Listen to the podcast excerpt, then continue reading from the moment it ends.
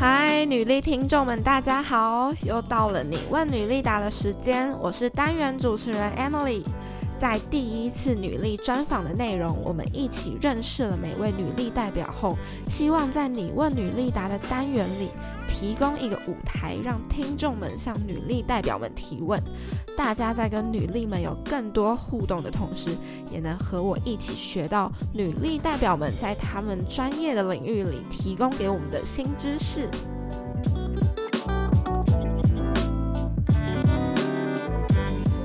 今天的节目，我们邀请到 Stay Fit with Me 的 Michelle 回到你问女力答单元，和我们聊聊关于自我认同以及健身、健康饮食是如何改变她的生活。也希望她的热情与理想能够带给更多听众成长的动力。米秀给我的第一印象很阳光、有自信，并且正透过自己的影响力。帮助更多的女生，让我非常的佩服。而她求学时期经历了一段自我怀疑，而如今身为全职部落客，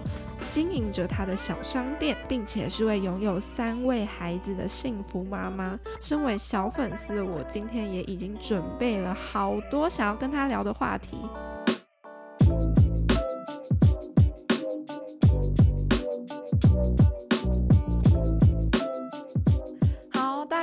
久等了，天哪！我们今天直播的人数超多的。好，那我们就马上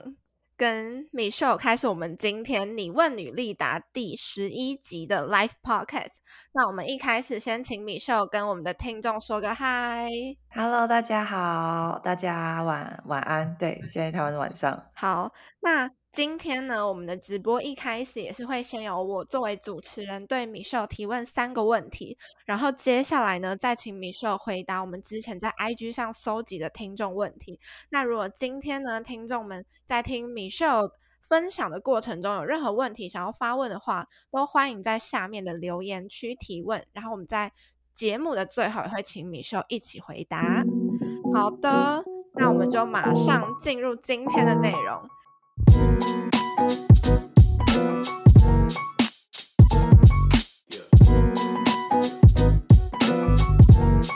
那首先，呃，主持人提问的部分呢，我第一题想要问 Michelle 的是有关在美国读书工作的问题，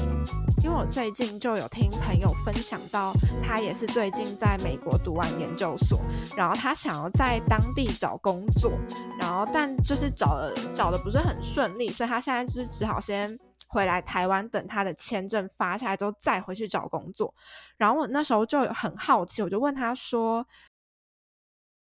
你为什么一定要坚持在美国找到工作？然后他那时候跟我分享是说，他觉得他在美国读书，所以应该要呃读书的环境跟就业的环境应该要相同。他觉得这样子才是很有竞争力的人，但我因为没有在美国读书过，也没有在美国工作过，所以我就想到 Michelle，你之前也是在台湾先念完研究所之后，又飞到美国拿第二个学位。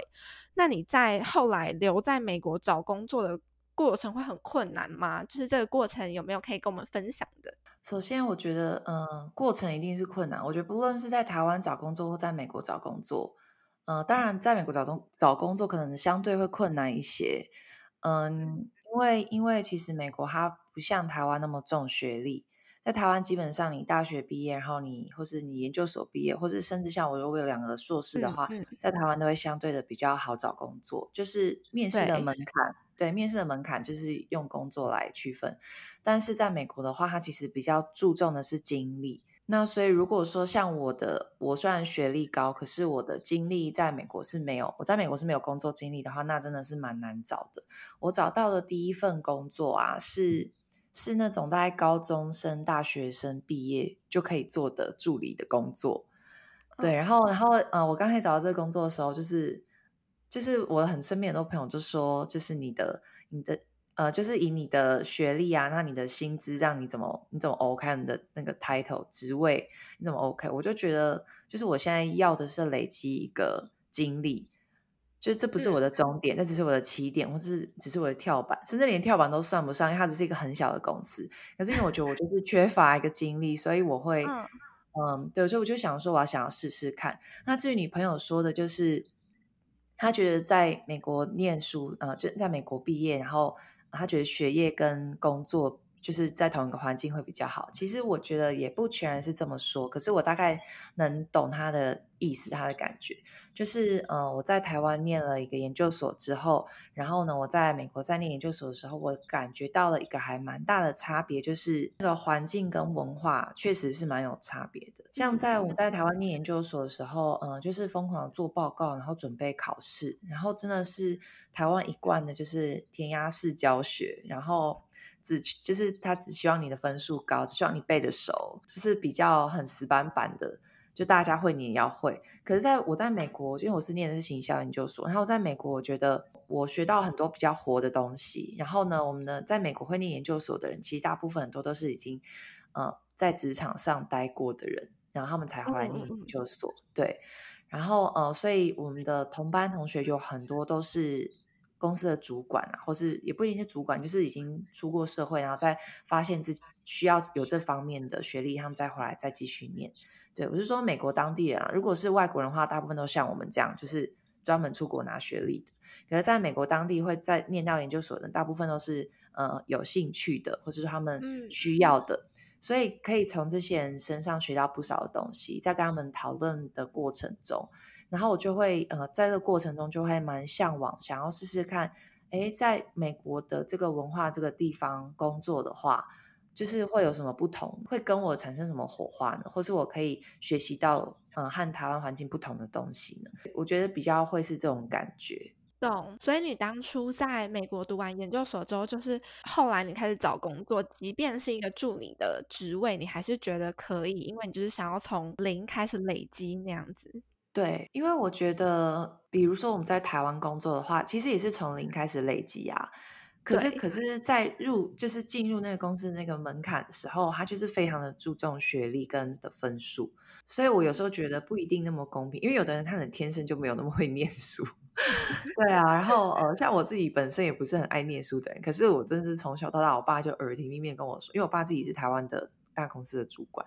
他就跟我说他们是怎么筛选面试的人，嗯、然后怎么看学历，要怎么评分等等的。因为他自己是主管嘛，所以他就一跟我说，真的是学历很重要。他一直跟我说学历很重要，所以他才会从小到大就是一直提醒我们这一点，然后栽培我们，所以我才会想要再出国再拿第二个硕士。可是你看，我现在我现在的工作跟这两个硕士一点关系都没有啊。还是自己做品牌，还是有做到行销相关啦。对，但是我意思是说，就是我不一定需要念到硕士，硕士这个、嗯、这个学位。对，当然，当然是我学习到我学习到的东西，还是在我自己身上是没有错吧。但是，就是就台湾的旧思维来说，就是好像嗯，好像有有必要念到硕士嘛？这样。那你自己怎么看呢？就是对于你念到双硕士，然后最后你自己出来创业，好像跟你之前读的没有直接相关。那你自己觉得怎么样？其实我觉得，就是如果你学到，就是学到自己身上，然后呃有没有相关的话，其实是在你呃遇到不同事情的时候，你有没有把这个东西拿出来用？你把你这个知识跟这这你学到的东西当做工具拿出来用，还是你真的是就是把它当做一个成绩，然后过了，然后 pass，然后就就就它就它就消失在你的生命中？那我觉得我我以前学会计啊。然后好像大部分都是为了就是赶快过，然后他后来就消失在我生命中。可是我在 美国就是学了行销的时候，嗯，我后来就是会一直用到，一直用到，因为那学的方式真的是差别蛮大的。所以，嗯，我觉得主要还是还是就是还是看个人，就是你自己在学习的过程中，你有没有用心，然后你有没有就是去呃把它当做一个工具，而不是就是浪费时间，然后。把它当做一个你现在当下必须要过的一个关，然后过了你就把它就丢往往后面丢了，这样子。懂懂。那后来你在美国就是做了两份工作嘛？从你女力专访的时候那时候有分享，但是后来最后呢，你你决定要在美国定下来成立家庭的时候，你当时的考量是什么？就为什么你会选择在美国而不是回到台湾？其实我是因为我是先怀孕的。然后再结婚，uh, 然后再离职，对，然后所以所以所以所以我当然第一个考量就是，啊，既然我要生下这个小孩，我当然就是先都是先为他想。然后，嗯，我那时候就真的是有考量到说，好，我要在台湾生，在美国生。那当然，我的家人朋友都是在台湾，然后台湾对我来说资源也比较多。所以我后来会考虑到在美国生，就是因为我想到我小时候成长过程，我我会我会觉得，嗯，小孩子在美国可能会感觉比较自由，这个文化这个环境，尤其是在学校的时候，就是我自己啊，看我自己从小的，就是学就是求学过程，就觉得都是很被压抑的。就是我喜欢做的事或者我想做的事都没有被被看见、被听见，然后我就觉得说，就是对比说我来美国念书，我就觉得哎，这整个环境是开放很多，然后也不会让我有那种很僵化的感觉，是我应该是谁，我应该怎么做，然后我必须做什么。就是美国不会让我这些感觉，你想做什么，就是没有人会管你，然后你为你全你全然为自己负责，然后你全然为自己的呃自由的做选择，就是我很喜欢这一点，我也希望我的孩子能够在这样的环境就是成长。对，所以那个是我当初当下会选择呃在美国生小孩的原因。了解，是不是也是因为你的求学路上一路也是这样被压抑来的，所以你反而更有那个感觉，就是你不想要让你的小孩经历跟你一样的过程。对对对对。那我们下面有一个听众刚好他留言，他说美国很多人会歧视华人，然后也有一些枪击案发生，那你会不会觉得生活在那里很不安全？就是可能治安跟台湾有差，我觉得真的不会，因为美国非常的大，然后有很多区啦，所以那当然你在新闻报道上面看到都会是比较严重的嘛。就像很多外国人就会就会呃，就是从新闻认识台湾这个国家，就是说。哎，听说台湾就是现在，就是如果他看的是比较对岸方面的新闻，他就说：“哎，听说现在台湾快要战争了。嗯”然后我就会跟他说：“嗯，完全没有这些事啊。”然后或是他们看有某些新闻，就是最近台湾呃这一段时间台湾就是疫情才开始，我就说听说台湾疫情很严重，嗯、然后我就很想跟他们讲说，台湾再怎么严重，就是确诊也才就是那些而已，也没有美国这么上万，所以就是嗯，我觉得主要还是就是。你的资讯来源是什么？你可能就会比较相信什么。那我自己，我自己生活在这边，我是觉得非常的安全，我的这一群很安全。然后，嗯、呃，大家都非常的友善，然后我从来没有感受过歧视。然后，甚至就是我们一家五口就是很狼狈的出门，可是就是那种白人阿公阿妈都会说哦，beautiful family，这样就是让我们感觉很开心。对，就是很到处都是给我很温暖的感觉。我想也是因为这样，我才会呃继续选择留在这边，因为。嗯，我从来德州，我在我在这边是那个 North Dallas，就是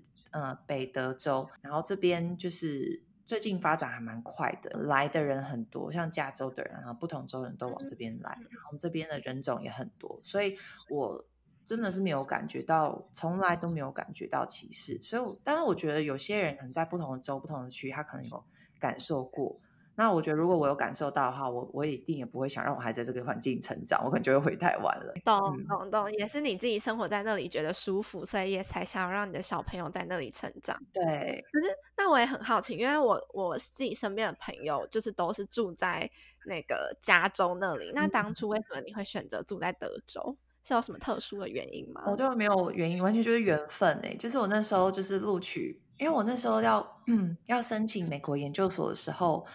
就是大部分人不是都会申请个五六家、六七家，就是你考了一个 GMAT 跟那个托福，然后你可能就拿这些分数申请很多家。可我那时候没有，因为那时候在赶写论文，就是台湾的研究所毕业论文，所以我完全就是我只申请了一家，就是 UT Dallas。对，我就赌很大，然后我就在想，算了，有有录取就录取吧，没录取就算了。然后就是觉得是一个命，然后就录取了。哇，我到现在还是觉得很离谱。所以你是从那个录取开始读研究所开始，一直到现在都住在加州，哦，住在德州，对，哦、住在德州吧？对对，然后然后就是我，然后后来就是我开始工作之后，又开始要嗯、呃、缴税啊、报税啊，我才发现德州就是不用缴州税，哦、因为德州政府很有钱，哦、对，就是我们 只用就薪水只用被扣联邦税就可以了。可是，一大部分的、嗯、大部分的其他州都要课联邦税啊，课州税。那每个州的州税就是税率都不同，像加州的州税税率其实也不低。对，然后德州就是连州税都不用，然后就觉得哦，好划算。然后德州因为地很大，所以房子又很便宜，所以我才工作第一年我就在德州买房子了。就是因为这这房子非常的便宜，我那时候就是吓到，觉得哇，房子怎么会这么便宜？因为大概是台湾的半不到那种，就是非常的便宜。对，嗯、所以对，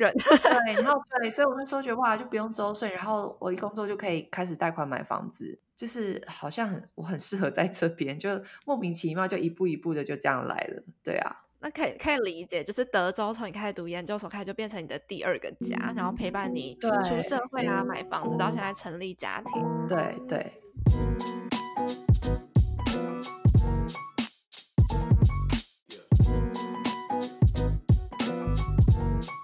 那第二题呢，我想要问米秀是有关呃饮食跟健身的问题，就是你在你的社群上面常常会分享你是如何透过食谱来帮助别人健康的瘦身，或是找到更理想或更有自信的身材。那如果呢，现在正在收听的听众，你们是想要跟听跟瘦身有关的内容，就是可以到米秀的社群去看。但是今天呢，我这一题想要特别针对跟我有一样困扰的人，因为其实我就是一个，老实说，就是我吃不胖。然后因为我的体质的关系，就是一直都很瘦，不管我怎么吃，就是其实我也不是食量很小或者怎么的。但是后来我就开始接触健身了之后，我就发现，就是我这样很不吃香，因为我就是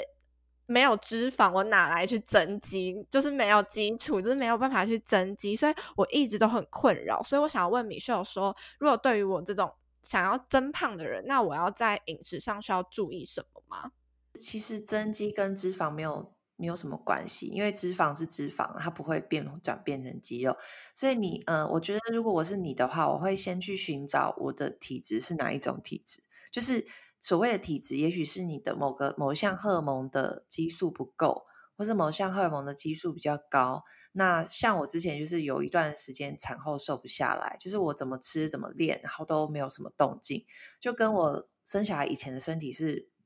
就是我不认识这个身体的这样，对，然后，然后后来我就去验了荷尔蒙，才找到一些线索，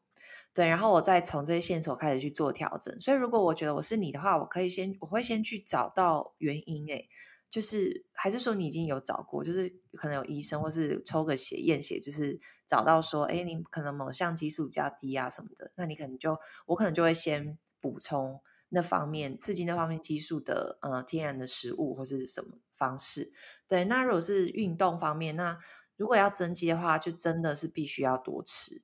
因为一定要有热量的盈余，然后再加上就是对肌肉刺激，然后才有办法。然后还有肌肉修复啊，就一定要休息，不然其实肌肉是很难累积的。那所以我觉得重点还是要吃，然后就是要多吃。你刚刚说的那个去检查激素，这个我倒是还没有想过，但可能之后可以去看看。嗯、但是你说的多吃，那有没有哪一些食物是你觉得特别重要要摄取，可以多吃一点的？因为我有健身教练执照嘛，然后呢，就是我们就是 bodybuilding，就是你想要 build the muscle 的时候呢，有人说就是有一种叫做 dirty bulking，就是很很脏的，就是你吃你为了要有热量盈余，然后就你每天可能要吃到三千大卡，然后加上很强的的重呃重阻力，然后刺激肌肉成长。可是有有的美国有很多人会用 dirty bulking 这种，因为他们可能没有那么多钱，他们没有那么多钱买比较好的食物，他们会去吃麦当劳或什么，就是很多空热量的食物。嗯、可那其实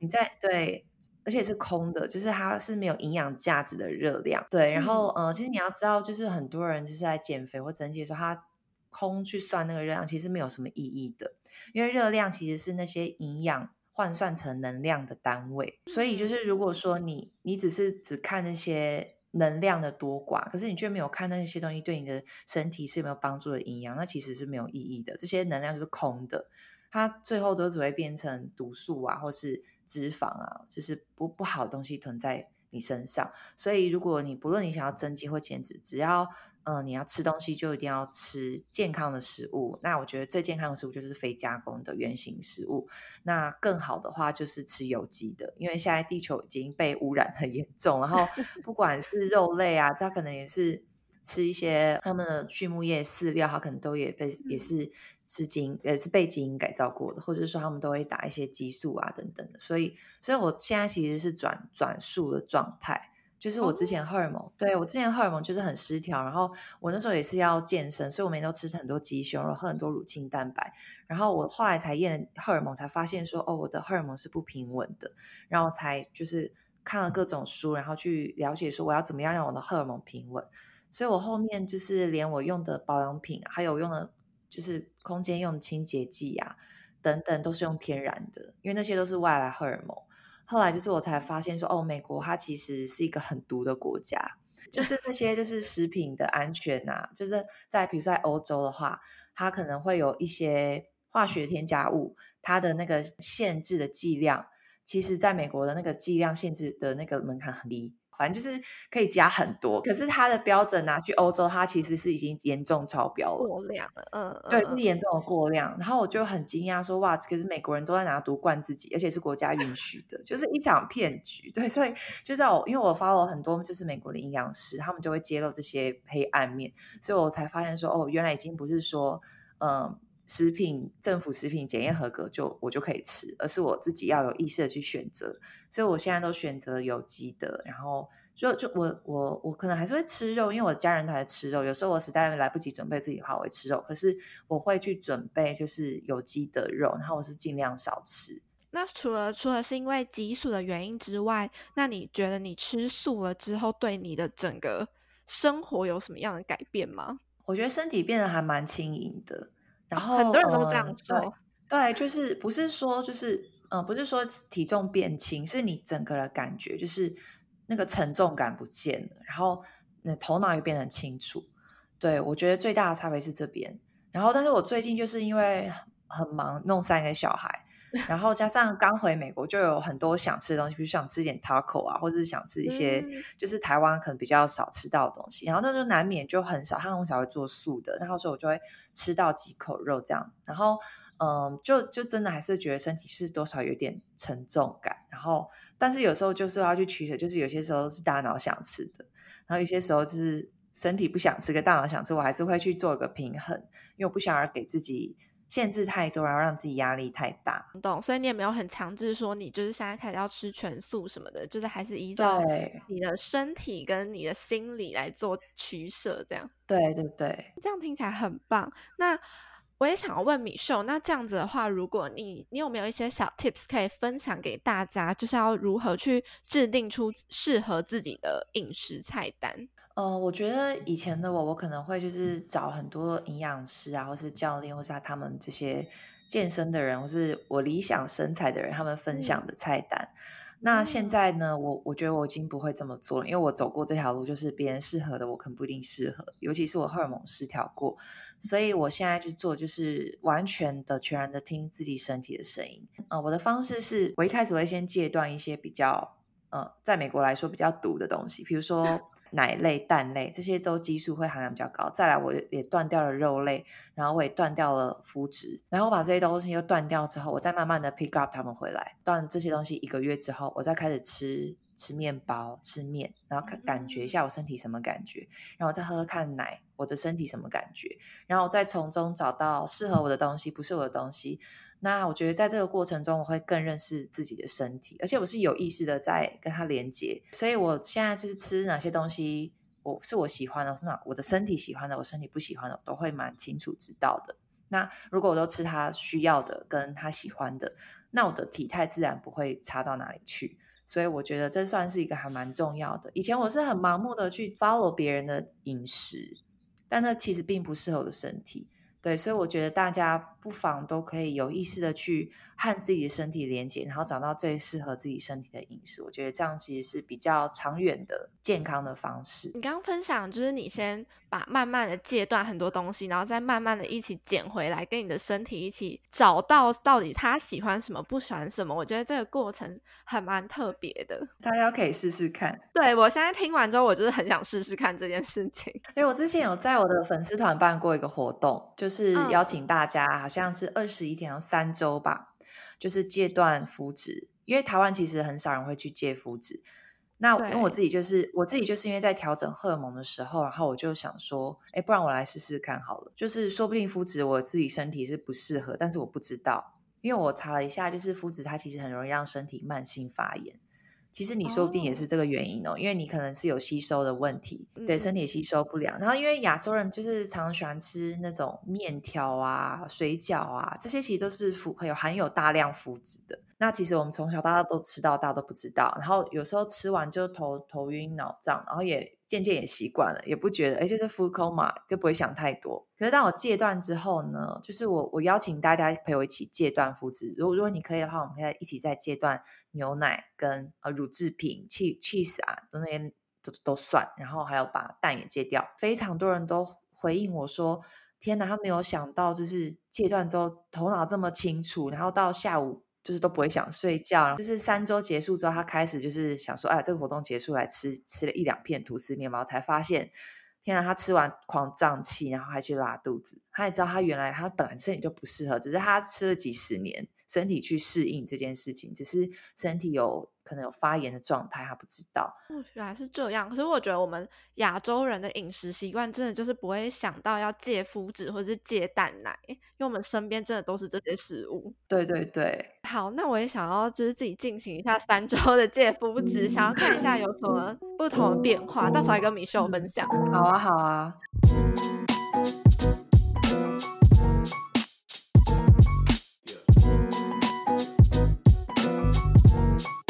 接下来的一个问题呢，我想要问米秀，就是你认为一个身心灵都健康的生活应该是什么模样？其实我不会去 picture 那个模样，哎，我觉得，我觉得它反而是就是你时时刻刻都是有意识的。我觉得我刚开始的时候，呃，我会有一个僵化的想法，就是哦，身心灵健康的就可能比较不会有负面的想法。不比较不会悲伤，比较不会生生气愤怒。可是我现在已经不这么想。我觉得一个身心灵健康的人是接受自己的所有的面相，就即使是愤怒，即使是是伤心，你都是要有意识的，可以去享受这些情绪。然后呢，你难道身心健康的人就不能吃麦当劳吗？可是麦当劳让我的心情很好啊，那也可以去接受这件事情。嗯、那我就是我觉得做任何事情都是有意识的去做选择，然后不要去嗯。僵化自己的，限制自己的行动，跟僵化自己的思维。我觉得做一个舒服平静的人，就会是一个很健康的状态。等于就是你的心理心想要怎么样，就跟着他走，不要用大脑去带着。对对对对对对，理解理解。那我想要再问米秀，那我们该如何去检视自己目前的身心状况是健康的吗？还是怎么样？就是你有没有一些标准，或者是你跟自己对话的时候会怎么检视自己？其实，因为我已经有冥想的习惯，已经有两年了，就是每天我都会冥想很多次，然后，所以我我算是也会跟我的身体呀、啊，和我的能量的那个感觉会连接比较强，所以我我其实觉察自己的能力，我觉得是我进步了非常多。就是比如说，我突然有一个念头飘进我的大脑里面，然后我就会我就会看到它，但以前我可能会不会看到，我可能就这样就是这样大脑这样一直想下去，可是我我会。就是站在这个大脑后面去看到这个念头飘进来，然后再看到我下一个念头是什么，就我会看到我我生活的我是我是怎么生活的这个整个过程，我觉得这是还蛮神奇的一个感觉，就是我是变成是一个观察者，观察我是如何在体验这些生活，这、就是一个很觉醒的一个一个阶段。所以我觉得，嗯，我我已经不会去用一个健康或不健康来看待我观察到的东西。我的方式是，我是很很有意识的在了解我自己，在观察我自己。比如说，哎，我这个念头怎么会飘进来？然后我接下来为什么会这么做？我为什么会想要这样做？然后我再去找答案。对，然后我觉得我刚开始的时候，我可能会觉得说，啊，我怎么有这个想法？怎么这样很不好？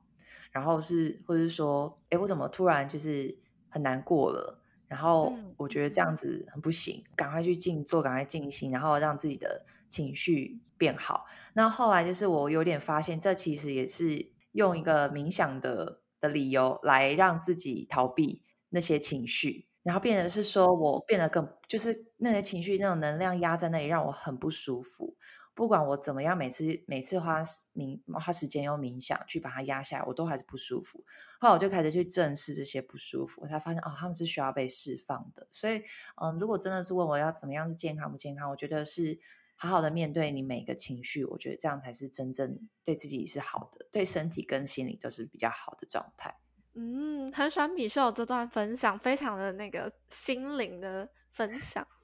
说到冥想，我也想要问米秀，你当初是怎么开始接触冥想的？因为现在在网络上或者是在 Podcast 上面就有很多就是呃，你冥想入门的课程，可能就是他会用声音带着你一起冥想。然后，因为我前阵子开始也想要开始练习冥想，我可能就是睡前的十分钟就会跟着那个 Podcast 的主持人，就是可能一起练习呼吸啊什么的。但是一开始的时候，我觉得就是很难很难专注在自己身上，就是很容易走神。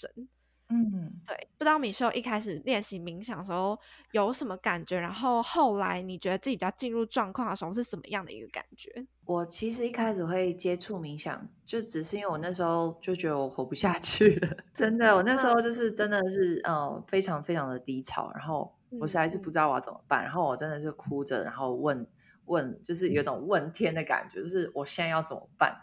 然后后来我就是。我就是自己就跟我我跟我老公吵架，然后那时候疫情，美国疫情很严重，我就被关在家，然后每天都爆炸，就是不知道怎么办。然后后来我就在那个 Netflix 上面，就是本来想说看一些剧，然后转移我注意力，然后就该看都看完了，实在不知道怎么办，就是还是一个不知道怎么办问天。然后就出现了一个那个脑内解码，然后其中有一集是在讲正念，我真的就是看了短短二十几分钟，我才呃知道说，哎。冥想啊，正念跟我想的不一样。我以前觉得冥想是那种什么 yogi 啊，就是很奇怪，什么怪力乱神在做的事情。嗯嗯、然后，但是我后来就看了那个，他是从科学角度去切入的。他把常常冥想的僧侣的头上接了一堆什么电波啊什么的那种仪器，然后去观察他的脑波，嗯、然后就里面就分享了很多，就是从科学角度去看，然后他整个人。的那个很冷静，然后呢，就是身体也比较健康或什么什么的，然后我才觉得哦，这就是我需要，因为我已经很久没有办法好好的冷静跟我自己对话，我头脑一直很乱，然后常常有一些不开心的东西在我脑袋里面跑来跑去，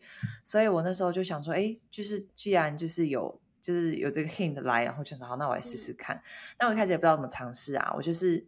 手机又突然出现那个，真的是宇宙宇宙给我的答案啊！因为我不是问天嘛，我不知道我怎么办，就 答案就来，他给你答案来了。那我就只是在就是滑手机，滑是 Facebook 还是就是 Social Media，我在滑一滑就出现广告，是那个一个美国的那个那个一个叫 Calm 的 App，它是冥想的 App。然后我就想，好吧，帮我就下载看看，因为我也不知道怎么冥想，所以我就下载，我就跟着它里面就是有一个十五分钟的冥想，就是出街的。他说是英文的，但是英文蛮简单的。然后我就听了那个音乐啊，然后其实我是边哭边冥想的，因为那时候真的不知道怎么办，然后就太低潮。然后就是我就跟着他的那个声音，跟着他的指示，然后我就我就进入他的那个流。然后我就突然就看到我自己走在水面上，我真的出现这个画面。我第一次冥想出现这个画面，我可能真的太绝望了。对，然后就看到我自己走在水面上，然后那个画面是我走在水面上，可是那个水是没有。波纹的，超平静的，不管我我怎么踩它就是没有任何的波纹。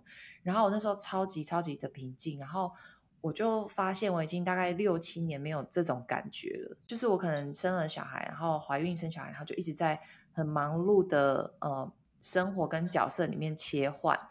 对，然后也许就是我从小到大也有很多很僵化的思维或限制自己的。呃，行为，所以我我可能就是一直一直累积越来越多，应该不应该，我就越来越不快乐。所以我在那个状态之下，我就发现哦，我好，就是我好舒服，我好久好久没有这个感觉。所以我，我那那一次之后呢，我再冥想，我就没有再回到那个境界。可是这也开启了我想寻找这个答案，说那到底是什么境界？我到底发生什么事情？那是我幻想的吗？然后那到底是什么？为什么会有那个画面？所以我就开始看很多书，然后看更多研究，然后才慢慢的走到这边。我到现在都还是每天都会看非常多跟灵性相关的书，然后就这之中就找到了很多答案。对，然后我自己在我的 podcast 节目，我有录了三集，就是冥想的引导。然后呃，对，又有兴趣的人就可以去听听看，因为有蛮多粉丝回应我说，他们就是经经过我的那个引导，他们就是冥想的时候也看到很多。特别的画面，然后都会私讯问我说：“那时候那个画面是什么意思？”可是其实我真的不知道是什么意思，因为毕竟我没有催眠执照，我没有催眠他，我只是就是用我的声音去引导，所以可以呼吸啊，然后去感受你的脚啊，这个觉知。就就有人很多人跟我分享说，看到什么光啊，看到彩虹啊，看到什么鸟飞过来什么的，对，所以我觉得还蛮神奇。其实每个人看到可能都会不太一样，其实那就是你心、嗯、心灵的东西嘛，对。有趣，好特别哦！那我今天晚上睡前也要去听那个那个三级引导，对，可以试试看。那你冥想了像到现在两年之久，那你有找到你当初的那个心里的画面是怎么一回事吗？你有找到你的答案吗？其实我已经不确定那个是不是我的答案了，但是我现在蛮。就是这个要聊，真的可以聊得很深。就是我我已经意识到，就是我只是一个灵魂，然后借这个肉体来这个地球上玩一遭来体验的。但是那个那个画面可能只是在提示我，就是说，嗯，我是被保护的好好的，就是那个才是真正的我。然后我认为的那个很爱生气啊，容易悲伤啊，那个我都不是真的我，那个只是来体验这个世界的我。就是我可能已经可以找到区别，说，哎。就是我不需要去，比如说我我对小孩生气，我是骂老公，我不需要去一直责备自己说哦，我讨厌这个，我讨厌这个自己，然后我想要改变。其实我觉得我我现在已经不会这样，我就会接受这就是这个样子，我就是来地球玩的。我现在就是比较是这种这种感觉，所以我很快就会释放掉我那些不好的情绪，对，当做是来体验这样子。哇，那感觉是心灵的另一个层次的，可以以一个超我的感觉在看你整个人。对，因为其实很多灵性觉醒、是灵性的书，大部分都是会让人类往这个方向去摸索、去认识自己。嗯嗯、对，我觉得这这算是我找到呃最棒的方式。我觉得非常有趣。我现在就是也是在这条路上努力中，想要让自己的心灵更平静，嗯、然后就是。对，因为我也是那种会有很多很多情绪的人，然后真的是蛮困扰我的，嗯、所以我也是一直在找一些方法，是怎么样可以让我更觉察自己心里在想什么，或者是怎么跟我的这些情绪共存。就我甚至还有去买一些水晶啊什么的，嗯、就是想要帮助。嗯，对，那个很疗愈。对，哎，那你可以到我的那个。Instagram 的精选动态里面，我有一个精选动态是灵性书单的推荐，oh. 对，然后里面有很多就是跟就是情绪有关的书，然后也有像我刚刚说的，就是嗯宇宙啊，透过科学来来看待就是人类人类意识等等这些书，然后我的 Podcast 里面也有提到，对，如果有兴趣的话，都可以可以去看看。我非常有兴趣。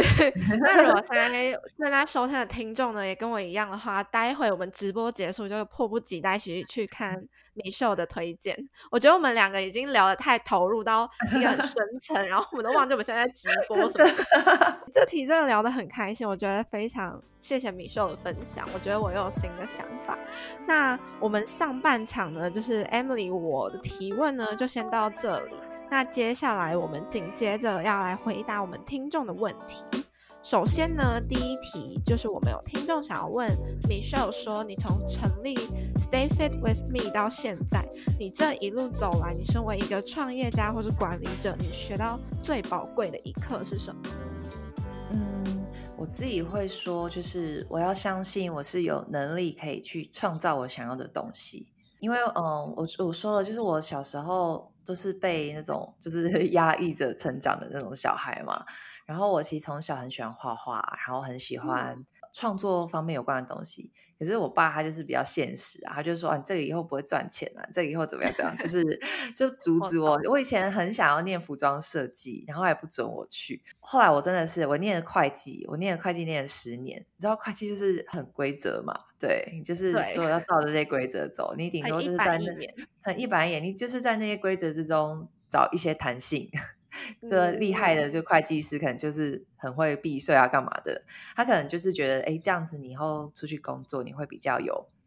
嗯，就是会比较有发展。可是我就是真的念得很痛苦，可是我还是念了十年，对，然后嗯，所以我自己是一直被这个压压抑住的。然后加上我爸爸是这样的，所以可以你可以感觉到，当我想要创作或者我想要做什么事的事情的时候，他是。我是不被鼓励的，所以这部这方面我是很难去相信我自己可以。然后呃，真的是我到美国来之后，然后我才看到，就是我干嘛要觉得自己可不可以不可以，反正做就对了。然后我就是真的是我我我做我现在做很多事情，我都会心心里想说做就对了，因为你去想那些可以不可以有什么有什么用？你没有办法证明啊，所以就是做就对了。所以，嗯、呃，我会很想要跟我当初，因为我我当初就是也不是说想要创业啦，我是真的是只是想说我要出一套健身计划，然后来帮助我的粉丝们。然后我当初也是很多声音啊，觉得哎，我又没有认识印刷厂，然后我又没有认识出版社，我而且我不想要给出版社出版，就是我用了很多我的会计脑跟行销脑在想这件事情。可是我就心心里有个声音，就是觉得说，可我就很想做出来啊，这些困难也没有办法打消我想做的这个欲望，对，所以我就是我我是犹豫了很久，然后就是也收集了很多不同的资料，然后一步很却步的慢慢的往前进，对，然后后来就是因为有了有了这个这套计划之后，然后才开始又推出第二套计划，然后又有弹力绳啊，又有弹力圈啊，就是嗯。我后来到现在，比如说出跳绳，我都是很快的，就是我看到这个产品，我找到这个厂商，我马上就说我要做，就是我我不会我不再浪费任何的时间在这上面，就是我喜欢，我就是要做，然后我不会有再有什么声音，反正遇到困难就再再解决就好，所以我可能会给我以前的自己，就是告诉他说，不要浪费太多时间在质疑自己上面，对，因为你想要的那个样子是自己创造的，而不是呃你努力去达成的。所以你这样创业到现在，你爸爸有觉得怎么样吗？我突然想，我突然想，因为以前管理这么严格，要你读会计，好像就是想要你照着他的计划走，但最后你走了一条很不一样的路，就是自己创业，嗯、然后做喜欢的事情。那他现在有啊，他很肯定啊，他还蛮意外的，他很意外啊，对啊，对，因为嗯、呃，因为我后来就是因为那个。收入变越来越高，所以我后来在台湾也有成立一间公司，嗯、所以我现在就变也是公司的老板。然后我有另外我有三四个员工嘛，所以所以我爸也觉得，哎，就是完全我我跟他想完全不一样，因为他以前就是希望我念会计，然后也有可能当大公司的财务长啊或干嘛的。嗯、对，然后我就是一个不听话的小孩。然后而且我之前就是要来美国念行销，他还就是跟我翻大翻脸，就是拍桌啊，然后。手上水杯还往我这边泼的那一种，就是 家庭革命，对，很有画面哎，对对。然后现在他就是哎，觉得哎，这是我走出了自己的路，所以他也我嗯，他是没有特别说什么，但是我妈有跟我说，他觉得他应该他是蛮骄傲的啦。哇，对，很感动哎。嗯、那当初当你说你就是现在会相信自己做得到每一件事情，那。我也想要问，那米秀，你现在就是从你分享健身、分享饮食菜单，到你去年八月出了书，然后现在陆陆续续出了很多你自己的产品，那你下一步的目标或是计划是什么？嗯、呃，没有哎、欸，其实我现在就是不会特别去计划自己，因为我觉得，嗯、呃，我可能会就是有一个大方向啦，但是我不会，因为我我觉得我以前是那种，就是我我会啊。呃我我每哪一年要做什么，然后我们哪一个月要做什么，我然后细分到哪一个礼拜，哪一个哪一天要做什么，就是我以前是这样这样规划的。然后在我有小孩之后，我发现这样规划真的是把自己逼死，因为 小孩不会不会管我有什么计划，他也不会说哦，就是妈妈要开会，妈妈要去。所以我之前就只有一一两个小时的时候，我还蛮常飞台湾，就是因为我有很多计划想要按按就是定时的执行。但后来就是也是因为疫情的这一年，让我学习到很多，放下我的执着。对，嗯、然后当我放下这些执着的时候，你看我反而在这一年产出超多的产品。我出了桌游，出了弹力绳，我出了新的 program，然后我出了很多新产品，新的水壶。对啊，就是数一数这一年就是五六个新产品。我之前一年都不到，就是一年可能一个两个。而且还是小孩就是去，落差很明显。对，然后那时候小孩有去上学，或者小孩没有现在那么多。可我现在小孩有三个，然后他们都关在家里。哦，对，我还出了一本食谱，哎，对啊，所以我就发现说，我不需要一直是限制自己，说我可以或我不可以，就是我又是一个 计划控。然后当我没有办法照计划走的时候，我就觉得我不行了。所以我现在其实不太去，我就是跟着感觉走，对。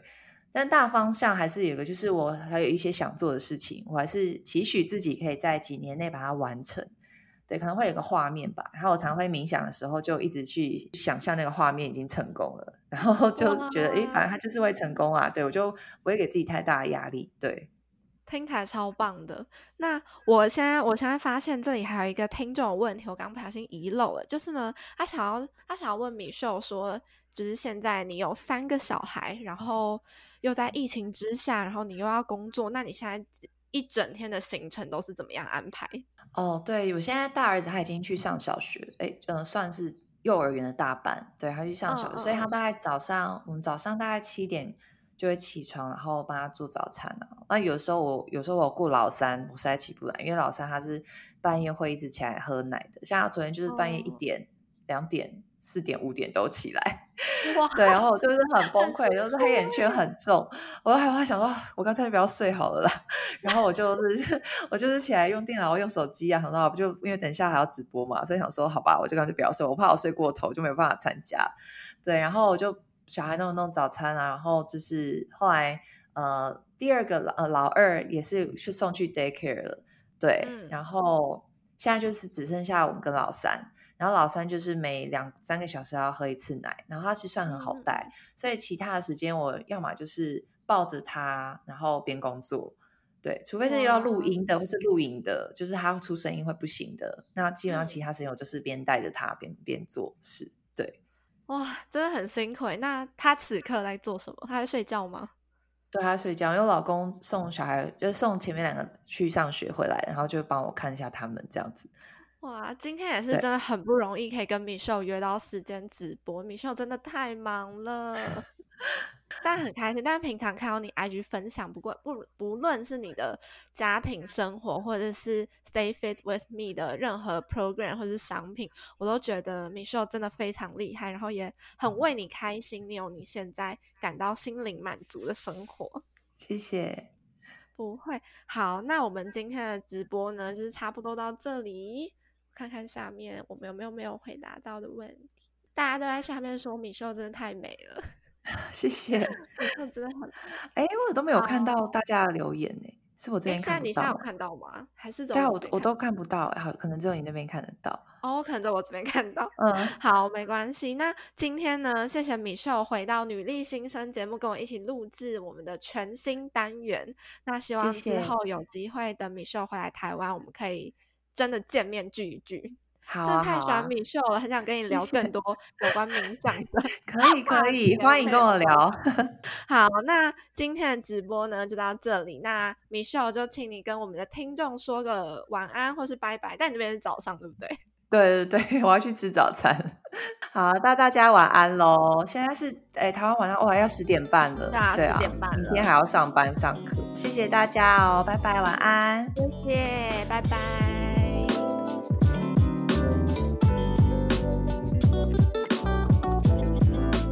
今天录制完和米秀的节目之后，我更加崇拜他身上那股柔中带刚的力量。希望听完今天节目的你们也和我一样有所成长。好啦，在节目的尾声，我要和大家透露我们的下一集“你问女力答”单元即将邀请到我们女力专访第四十九集。支出创投的加速器负责人 Alisa 回来节目和我们聊聊现在的职场趋势、自我对话，以及他如何在工作与生活间找到平衡。如果你有任何问题想要问他的话，都欢迎到我们的 IG 小盒子留言。那我们下一集节目见喽，拜拜。